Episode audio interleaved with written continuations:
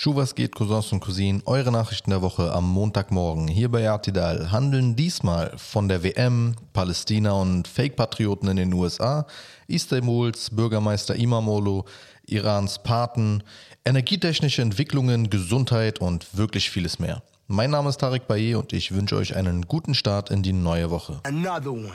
Was für eine WM. Ich meine, was für ein Finale dieser WM. Noch nie habe ich ein so spannendes, wechselhaftes Finale gesehen.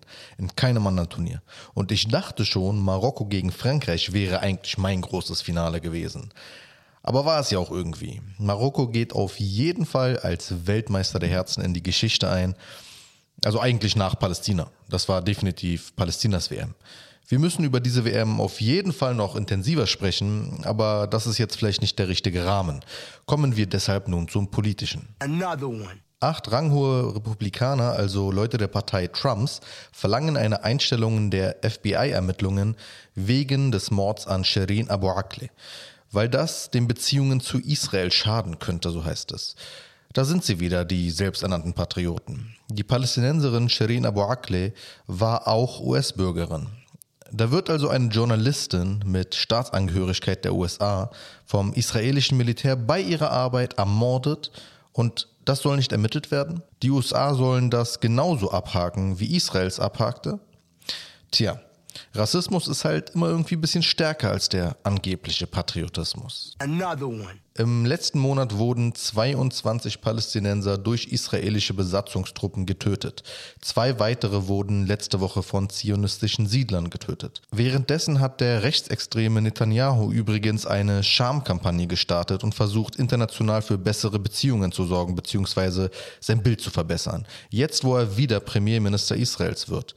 Und wer bringt natürlich keine Beiträge, kritischen Beiträge, die Netanyahu und Israels Regierung kritisch hinterfragen?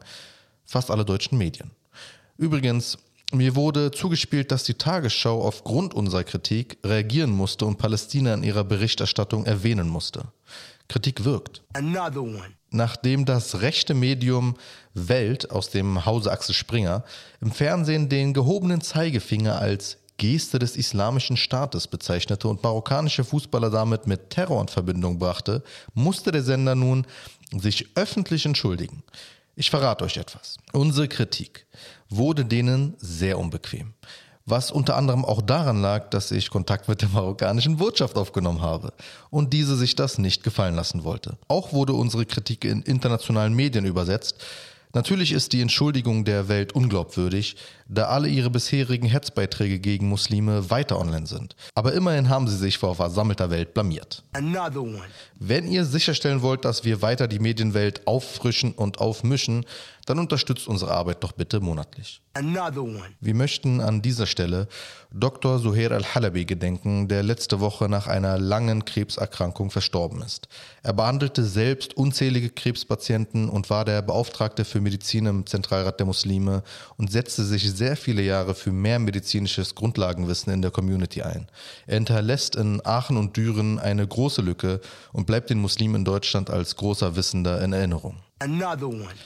Der Bürgermeister von Istanbul, Ekrem Imamoglu von der Partei CHP, wurde zu einer Haftstrafe von zwei Jahren und sieben Monaten verurteilt. Außerdem wurde ein Politikverbot gegen ihn ausgesprochen. Das Gericht verurteilte ihn dafür, 2019 die Wahlkommission beleidigt zu haben. Der türkische Innenminister, der von der AKP ist, Süleyman Soylu, bezeichnete Imamoglu damals als Idioten Woraufhin Imam Olu sinngemäß diejenigen, die den ersten Wahlgang im, äh, in Istanbul 2019 für ungültig erklärten, als Idioten bezeichnete, also eben diese Wahlkommission. In der Türkei steht das Beleidigen von Staatsorganen immer noch unter hoher Strafe. Viele sehen aber in diesem Urteil eine Art politische Motivation. Imamoglu wurde als Gegner Erdogans bei der nächsten Präsidentschaftswahl nächstes Jahr gehandelt. Experten gehen aber übrigens davon aus, dass das Urteil in der nächsten Instanz nicht standhalten sollte aber definitiv für politische Spannungen sorgt. Zehntausende protestierten gegen das Urteil und in sozialen Medien machten sich Verschwörungstheorien über den Richter breit. Aber übrigens gut zu wissen, dass nicht Imam Olus Hetze gegen Syrer und andere Geflüchtete ihm juristische Probleme brachte, sondern ein politisches Machtspielchen. Nach dem Zweiten Weltkrieg verankerte Japan in seiner Verfassung, sein Militär ausschließlich für die Verteidigung zu haben. Damit einherging ein sehr bescheidenes Militärbudget. Nun kündigte Japan aber einen beispiellosen Schritt an. 350 Milliarden Dollar sollen in das Militär investiert werden. Japan rüstet wieder auf. Als Grund dafür wird die Bedrohung durch China genannt, das aggressiver in der Region expandiert. In Tunesien fand äh, die Parlamentswahl statt. Also wenn man das eine Wahl nennen kann. Denn die Wahlbeteiligung lag bei unter 10 Prozent. Was zuvor passiert ist, nachdem der tunesische Präsident Said die Verfassung änderte, geriet er in einen Konflikt mit dem Parlament und den größeren Parteien. Diese boykottierten die Wahl. Denn Said spricht davon, mehr Basisdemokratie zu etablieren, was im Umkehrschluss auch eine Schwächung bis hin zur Abschaffung der Parteien führt. Die nächsten Wochen bleiben deshalb spannend, denn wie das tunesische Parlament aussehen wird oder wie es arbeiten wird oder überhaupt arbeiten kann, das ist völlig unvorhersehbar, denn es standen fast ausschließlich unbekannte Einzelkandidaten zur Wahl. Die Lage im Kosovo ist weiterhin angespannt.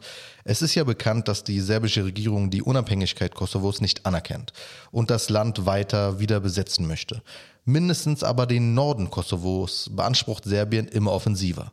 Nachdem es dort in den letzten Wochen und Monaten öfter zu politisch motivierten Problemen kam, drohte Serbien mehrmals mit einem Einmarsch des Militärs. Nun beantragte Serbien bei der NATO 1000 serbische Soldaten im Norden Kosovos stationieren zu wollen. Und das ist natürlich als Provokation und Drohung zu verstehen. Die NATO wird diesen Antrag natürlich nicht annehmen. Abgeordnete des Bundestags richten derzeit Aufmerksamkeit auf Gefangene der iranischen Regierung, denen die Hinrichtung droht. Viele Abgeordnete übernahmen Patenschaften für iranische Demonstranten. Die Hinrichtungen wurden nicht gänzlich gestoppt, aber einige wurden Berichten nach ausgesetzt. Ob das jetzt mit den Patenschaften des Bundestags, also einer eigentlich eher symbolischen Aktion zu tun hat, ist jetzt natürlich erstmal dahingestellt. Aber der internationale Druck zeigt sich insgesamt immer stärker. Das erste Flüssiggasterminal Deutschlands wurde schneller als erwartet eröffnet. In Wilhelmshaven in Niedersachsen wurde das Schiff eingeweiht bzw. vorgestellt, durch das 11 Prozent der ausbleibenden russischen Erdgaslieferungen ausgeglichen werden sollen. Sieben weitere Terminals sollen in den nächsten Monaten und Jahren folgen. Die Regierung spricht vom neuen Deutschlandtempo. Klingt vielversprechend. So schnell muss Deutschland zukünftig definitiv immer reagieren können. Die EU und Aserbaidschan verkündeten den Plan, Europa mit grünem Strom per Kabel aus Aserbaidschan zu versorgen. Es soll über Georgien dann unter Wasser nach Rumänien gehen und Europas Energielieferungen weiter diversifizieren. Der ehemalige italienische Ministerpräsident Silvio Berlusconi, vielleicht kennt ihr ihn noch, gab eine Totalübernahme des deutschen Senderverbands Pro7 Sat1 bekannt. Seine Holding hatte bereits große Anteile an den deutschen Sendern, jetzt soll es aber eine Art alleinige Kontrolle sein. Das ist mit Sorge zu betrachten. Berlusconi ist nicht nur bekannt für seine Eskapaden, sondern auch für rechtskonservatives Gedankengut. Seine Partei ist derzeit in der Koalition mit der faschistischen Regierungspartei. Ob das jetzt nun Einfluss auf Deutschland haben wird, das müssen wir eben kritisch betrachten. Der Chef der Ärztekammer empfiehlt einen solidarischen Umgang in der Nachbarschaft bezüglich Medikamenten. Da dieser Winter besonders kalt ist und derzeit viele Menschen erkranken, gibt es mancherorts teilweise Mangel an grundsätzlichen Medikamenten. Man solle also in der Nachbarschaft und innerhalb des Bekanntenkreises versuchen zu schauen, dass man miteinander teilt, was man hat, für den Fall der Fälle. Die Krankheitswelle ist übrigens so hart, dass fast 10% des Personals in Kliniken fehlt. Passt also gut auf euch auf. Neues aus der Forschung. Eine neue Studie kam zu einem interessanten Ergebnis bezüglich Diabetes Typ 2. Demnach ließe sich durch Intervallfasten eine Diabeteserkrankung rückgängig machen. Über die Hälfte der Testpatienten konnte die Krankheit durch das Fasten wieder verlieren. Die Betroffenen wurden dabei über ein Jahr hinweg medizinisch begleitet. Freunde, egal wie stressig eure Woche auch sein mag, vergesst nie. Es ist nicht so schlimm, wie nach einer so wichtigen WM immer noch so tun, als würde es einem bei seiner Kritik wirklich um Menschenrechte gehen. Abonniert uns überall, wo man uns abonnieren kann. YouTube, Spotify und Co. Unterstützt unsere Arbeit und habt eine wunderschöne Woche.